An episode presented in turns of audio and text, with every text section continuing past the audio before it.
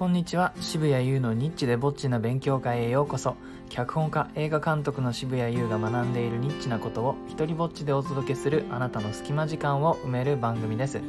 え今日はですねあのキャスティングディレクターから学んだちょっとエッチな描写 OK な女優さんとかねそういったことについていろいろとお話を聞く機会があったので、えー、それについてお話ししたいと思います。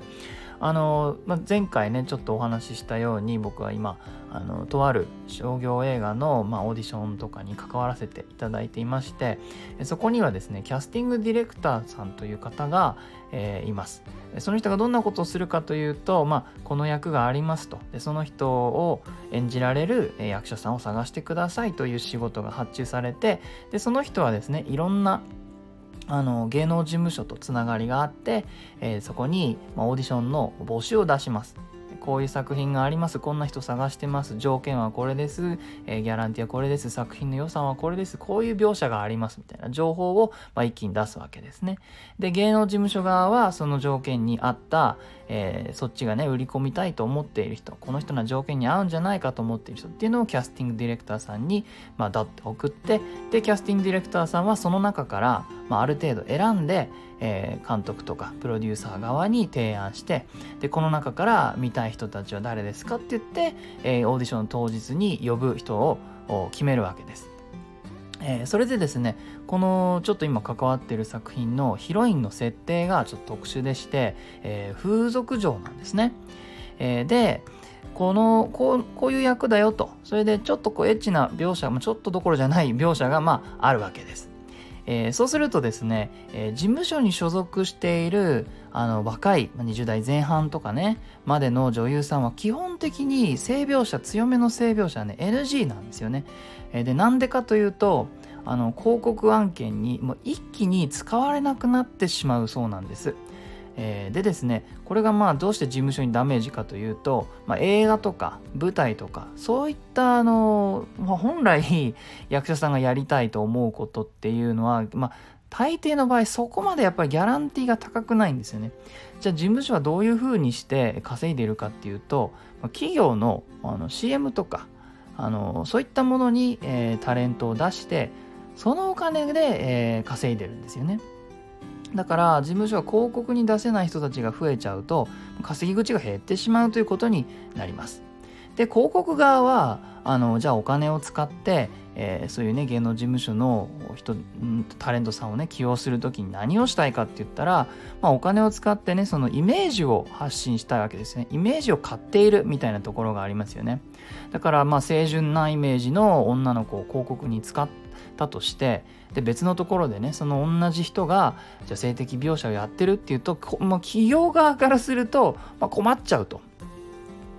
で面白いあのことちょっとあのキャスティングディレクターさんから聞いたのが、まあ、こう20代後半になってくると広告案件っていうのがあの減ってくるらしいんですね需要がちょっと減ってきちゃうらしいんですでそうなってくると今度はあの事務所側は、まあ、じゃあこの人だんだん広告に呼ばれなくなってきたから肌の露出も解禁してそういう描写もやれるよということでキャリアの幅を広げようとすると。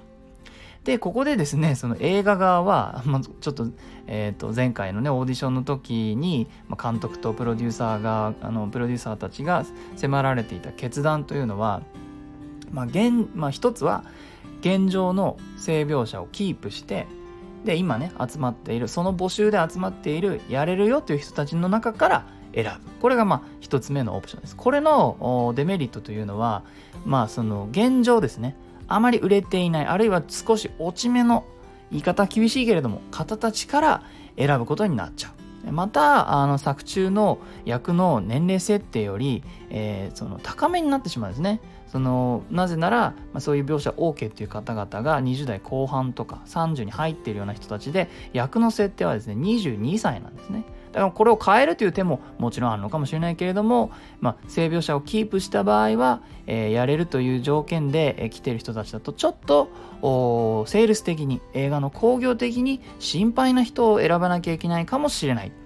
これが一つ目。二つ目は、まあ、二つ目の選択肢としては、まあ、性描写をカットして、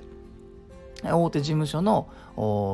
あの、まあ、ていうか今この規模で声をかけられる事務所の売れている人をキャスティングする。あるいは嬉しそうな人をキャスティングしている。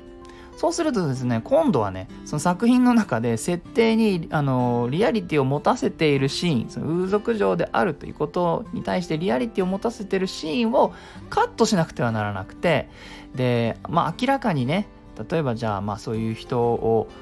シーンの中でえー、呼びましたと。したピンポンってなった後にもうその行為のがあったであろうシーンをすっ飛ばして、えー、後のシーンを撮る。みたいなことになるなります。だから明らかにそういう描写を避けたような作りになってしまう。そうすると勘のいい人はああこれタレントさんが女優さんがね多分そういう描写 NG だったんだろうなみたいなことがこうまんまバレちゃう。それでですねこれはまあどっちがいいとかあのそういうわけではないんですけれどもそしてねこう作る側はうんといろいろなことを検討して決めていかなくちゃいけないんですけれどもでもまあなんとなくその会話をこう僕はちょっと一歩離れたところから聞くことができる立場だったので決断をしなくていい立場にいたから、まあ、思ったのはまあそうね確かに実生活でスキャンダルをタレントさんとか女優さんとか起こした場合それは広告的広告的にねまずいのかなっていうのは分かるんですけれどもこれフィクションにおいてアートにおいてえー、そして本当に必要な表現であったなら、まあ、それをやったら広告には使えませんという風潮はね、まあ、残念だし、うん、少々ちっぽけだなというふうに感じてしまいました。まあ、どうにかこうにかね、作品は別だと思って、それは企業側も事務所側も監督側もみんながそれを当たり前のように共有してですね、えー、そして観客側もね、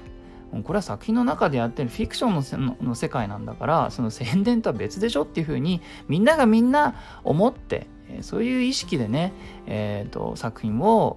あの鑑賞するそんなような世の中にしていけたらいいなというふうに思いました。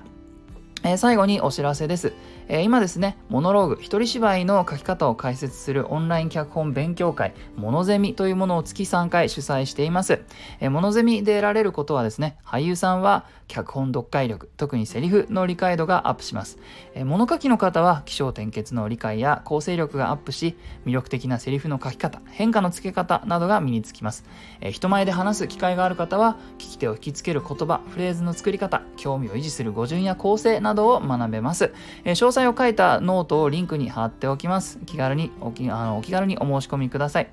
はい、えー、いいなと思ったらハートマークをタップしてください。Twitter もやってるのでよかったらそちらもフォローしてください。えー、許可も上演料もいらない日本で唯一の一人芝居コレクションモノローグ集穴は Amazon で好評発売中です。では、渋谷優でした。